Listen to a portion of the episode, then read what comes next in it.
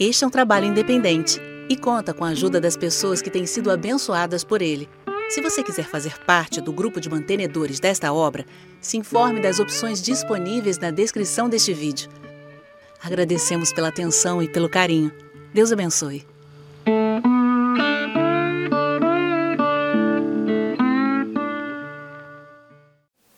Eu queria saber a origem e de onde vem o anticristo. Bom, é, eu não sei porque o pessoal ainda tem dúvidas sobre isso, mas vai ser Lula. É brincadeira. é brincadeira, gente. Calma. Shhh. Calma. que maldade. Brincadeira. Nada a ver, gente. Pelo amor de Deus. Nem é Lula, nem é Bolsonaro. Tá?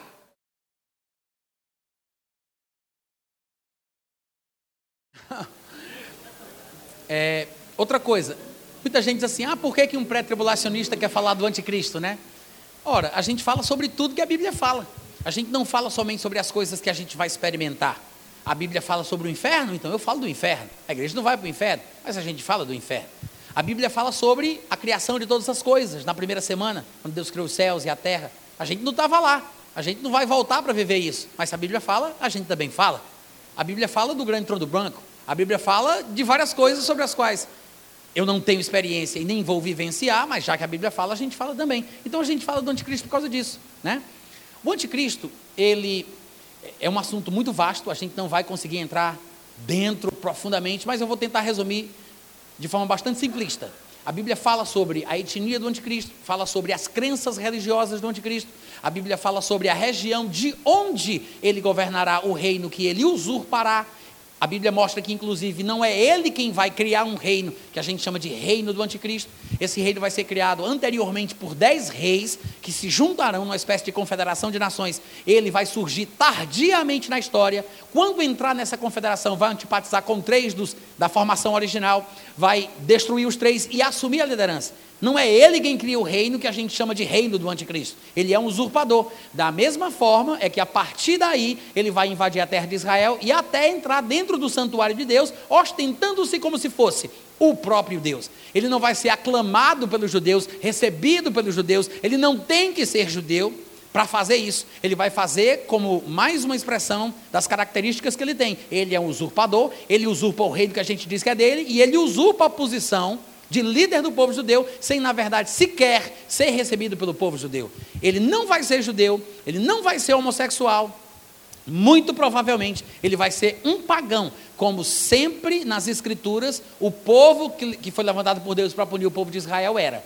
Senaqueribe, imperador da Síria, veio contra Israel como vara da punição divina. Nabucodonosor veio contra Israel do Império Babilônico como vara da ira de Deus para punir o povo de Israel. Da mesma forma, o anticristo provavelmente será um pagão. Naquela estátua do sonho de Nabucodonosor, ele vê basicamente quatro impérios, sendo que o último império tem uma espécie de é, manifestação final, como se fossem duas fases. Mas os quatro impérios que ele vê são é, liderados por pagãos. Pelo menos os três primeiros mencionados são claramente imperadores pagãos. Ele fala da Babilônia, ele fala do, do, do Império Medo-Persa, ele fala do Império Grego. Este quarto reino do qual sairá o anticristo, ele não diz o nome. Alguns tentam adivinhar e muita gente pensa que está escrito na Bíblia que vai ser o Império Romano, mas não está. É o único império do qual, eu creio que propositalmente, Daniel não diz o nome. No livro de Daniel, ele explica que o primeiro é a Babilônia, ele explica que o segundo é o Medo-Persa, ele, ele, explica que o, que o terceiro é o grego, mas o quarto ele não diz. Mas o fato é que todos os três anteriores são liderados por reis pagãos, estadistas pagãos, ou seja, líderes pagãos. Por que, que o anticristo fugiria à regra?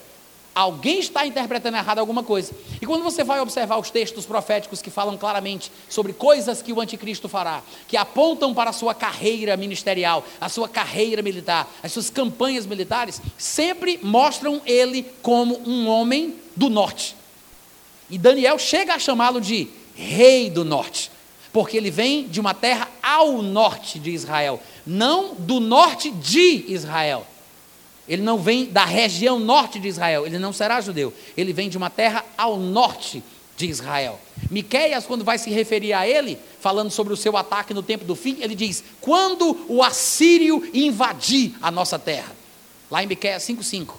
Gog, que no meu ponto de vista é apenas mais um título ao anticristo, ele diz: Tu virá das bandas do norte, do extremo norte, porque no mundo antigo, na época de Ezequiel, o mundo habitado ia até a Anatólia, que nós também chamamos de Ásia Menor e que também chamamos de Turquia hoje. Então ele está falando sobre o mesmo norte do qual os outros profetas falavam.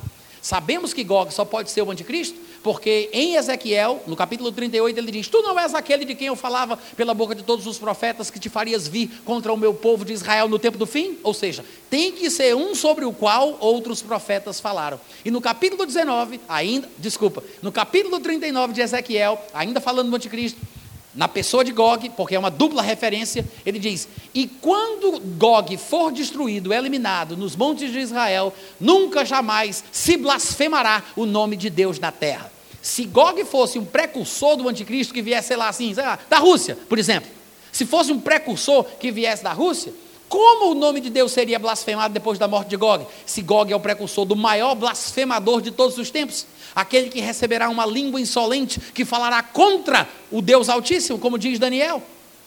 Para Gog morrer e o nome de Deus não ser blasfemado, é porque Gog é apenas mais um título para a pessoa do anticristo. Gog, chifre pequeno, o assírio, o inico, o anticristo, outros nomes que são levantados para falar dele e devem estar se referindo ao anticristo até Apocalipse capítulo 3, versículo 12, quando Jesus escreve à igreja de Pérgamo, que fica na costa oeste do que nós chamamos hoje de Turquia, ele diz: escreve à igreja de Pérgamo e afirma: Eu sei que tu estás no lugar onde Satanás habita. É aí que está o trono de Satanás. Aí quando chega lá no capítulo 13, versículo 2, ele diz que o dragão deu grande poder, autoridade e o seu trono para a besta. Mas no capítulo 3, versículo 12, ele já tinha dito que o trono de Satanás estava em Pérgamo. E depois, no capítulo 12, versículo 3, ele diz que esse trono, que está em Pérgamo, vai ser dado à besta. Ora, por que, que a gente fica olhando para outros cantos? Porque tudo aponta para a região ao norte de Israel, que é a mesma região do antigo império babilônico, a mesma região do antigo império assírio, a mesma região do antigo império Seleuca, Seleucida, que foi a divisão final do império grego porque o Império Grego se dividiu em quatro partes, depois se dividiu em duas, e aí ficaram duas dinastias lutando contra si: a dinastia Seleucida e a dinastia Ptolomaica. A Ptolomaica sediada no Egito e a Seleucida sediada na Síria. A própria palavra Antioquia, que era a capital da Síria na época, é uma homenagem a Antíoco IV Epifânio, que era o avô de Seleus, de Seleu, Seleuco. Seleuco colocou o nome da cidade em homenagem a Antíoco IV Epifânio. Ou seja, tudo indica que o anticristo ele vai ter sua sede, a sua base, a sua capital, o seu trono ali. Eu não estou dizendo que ele vai nascer lá. Eu estou dizendo que quando ele, quando ele foi empossado, quando aconteceu o que diz Apocalipse 12, 3, que ele vai receber um trono, grande poder e autoridade de Satanás, quando ele receber isso, ele vai liderar a partir desta região ao norte. É provável, e eu vou dizer aqui de forma bem responsável, porque eu não vou provar nada, mas é bem provável que ele seja um descendente de Ismael, praticante da religião islâmica. Porque as regiões das quais se fala sobre o povo do anticristo são as mesmas que hoje são habitadas pelos muçulmanos. Descendentes de Ismael e de Edom, porque Esaú fez aliança com Ismael e geraram um novo povo, que na própria língua dele significa mestiços. Árabe significa misturados. É este povo, provavelmente, o povo de onde sairá o anticristo. Afinal de contas, é exatamente o que a Bíblia prevê. São os mesmos inimigos de sempre de Israel. Abraão teve muitos filhos, e da linhagem de Abraão, Isaac e Jacó veio o Cristo. E da linhagem de Abraão, Ismael, na mistura com Esaú, saiu então. Eu não gosto muito de falar isso, mas eu acho que exemplifica muito bem a banda podre dos descendentes de Abraão. É por isso que lá em Daniel ele diz que o anticristo não terá respeito ao Elohim dos seus pais, ou seja, dos seus antepassados. Ele não está falando do papai e da mamãe do anticristo.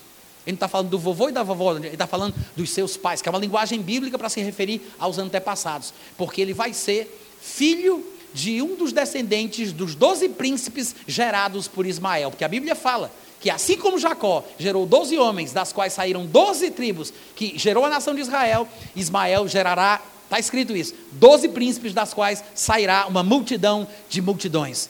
E diz que essa multidão, descendente de Ismael, profeticamente vai ser como um burro selvagem, que morde, dá amarradas, fronteiro contra tudo e contra todos. E ainda para desafiar, ele vai habitar fronteiriço aos seus irmãos, provavelmente falando do povo hebreu.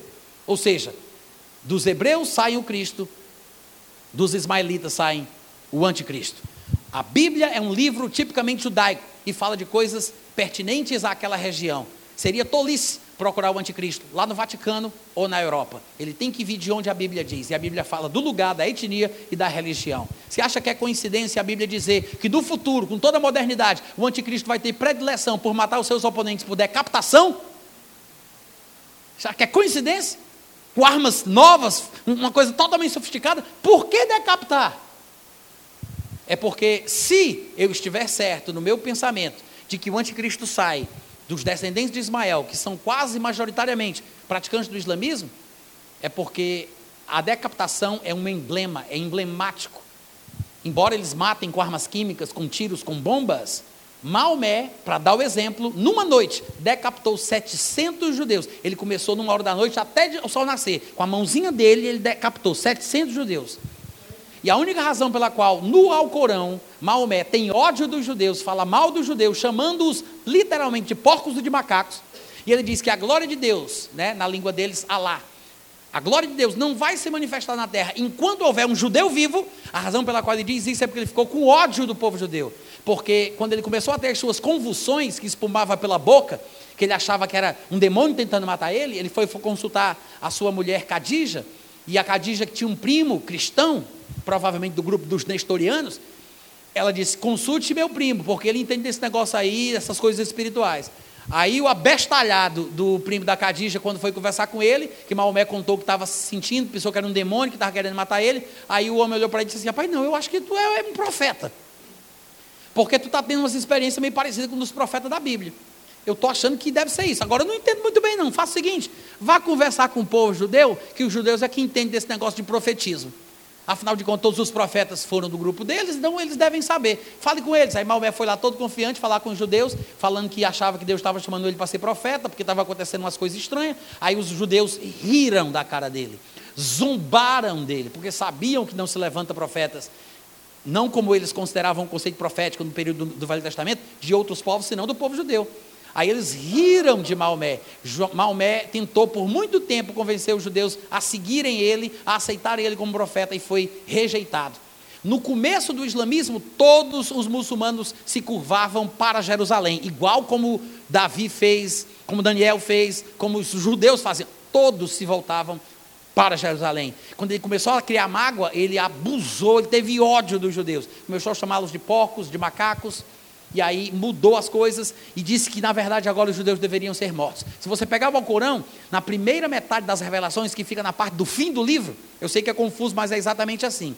A metade final do livro são as primeiras revelações, é o começo do ministério de Maomé. Ele só fala bem dos judeus, só fala bem, só fala bem. Na segunda metade das revelações, que fica na primeira parte do livro, ele começa a mandar matar. Ah, ele tem mais de 169, se eu não estiver enganado, aietes, que nós chamaríamos de versos, dando instrução para matar infiéis, com especialidade os muçulmanos. E tem instruções bem significativas dizendo que eles têm que fazer isso com requinte de crueldade, para que as pessoas que souberem de como foram assassinados os inimigos dos muçulmanos tenham medo, tenham pavor de quando ouvirem falar que eles estão chegando nas suas terras, não ofereçam resistência e eles tomem conta de tudo. Está escrito no Alcorão. Está escrito no Alcorão. O terrorismo é uma prática religiosa islâmica tá? Para colocar o terror. É uma instrução de Maomé. É uma, é uma instrução de Maomé. Então, eu não, eu não, vou nem falar sobre isso, senão a gente não para mais. Mas eu tenho um livro tratando sobre esse assunto, a Bíblia, o Islamismo e o Anticristo, tá? Se vocês quiserem, por curiosidade, saber, dá uma olhadinha lá. Então, no meu ponto de vista, ele vem daí, tá? Da região ao norte de Israel, descendente de Ismael, praticante dessa religião. Pois não, querida. Não se esqueça de se inscrever no canal, deixe seu like e ative o sininho.